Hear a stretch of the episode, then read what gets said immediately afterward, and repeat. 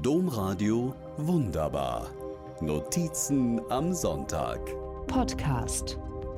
Ein Kurs aus dem 12. Jahrgang der Rupert Neudeck Gesamtschule in Tönisforst war mit mir aufgebrochen, um ihre Partnerschule in Ghana zu besuchen. Ein Jahr lang hatten sie sich vorbereitet, hatten viel gelernt über die Sklaverei, die Kolonialzeit und darüber, was gute Entwicklungszusammenarbeit ausmacht. Seit Oktober hatten die sechs je einen Chatpartner oder Partnerin, erzählten sich von Familie, Schule, Weihnachten und Alltag. So gab es leuchtende Augen, als die sechs ghanaischen und die sechs deutschen SchülerInnen das erste Mal aufeinander trafen. Unsere Jugendlichen erlebten eine andere Welt. Da ist das tropische Klima mit der extremen Luftfeuchtigkeit. Da ist das exotische Essen. Die Jugendlichen lernten Fufu, einen festen Brei aus Maniok oder Jamswurzel, kennen oder Banku, Teigklöße aus fermentiertem Mehl. Die Jugendlichen erlebten kratertiefe Löcher und seengroße Pfützen auf den Straßen. Sie sahen Wellbleche und tausende Menschen, die Eier krapfen oder Bananenchips in Körben auf den Köpfen tragen, um sich so ihren Lebensunterhalt zu verdienen. Den vielleicht größten Unterschied aber macht der Schulalltag der ghanaischen Jugendlichen. Die Partnerschule hat ca. 1400 SchülerInnen, knapp 1000 davon leben im Internat.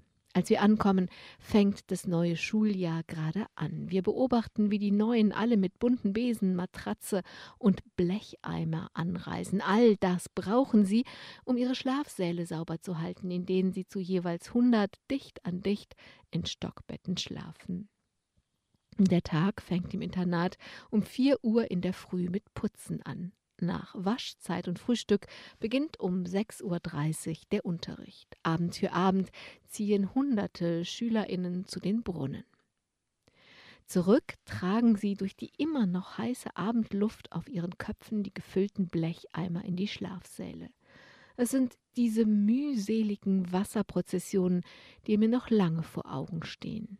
Vor allem als just am Tag nach unserer Rückkehr wegen Bauarbeiten in unserer Straße das Wasser abgestellt wird.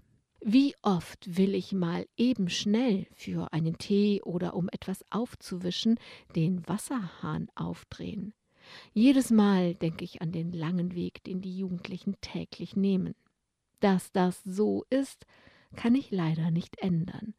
Wunderbar wäre, wenn wir wenigstens merken würden, wie gut wir es haben.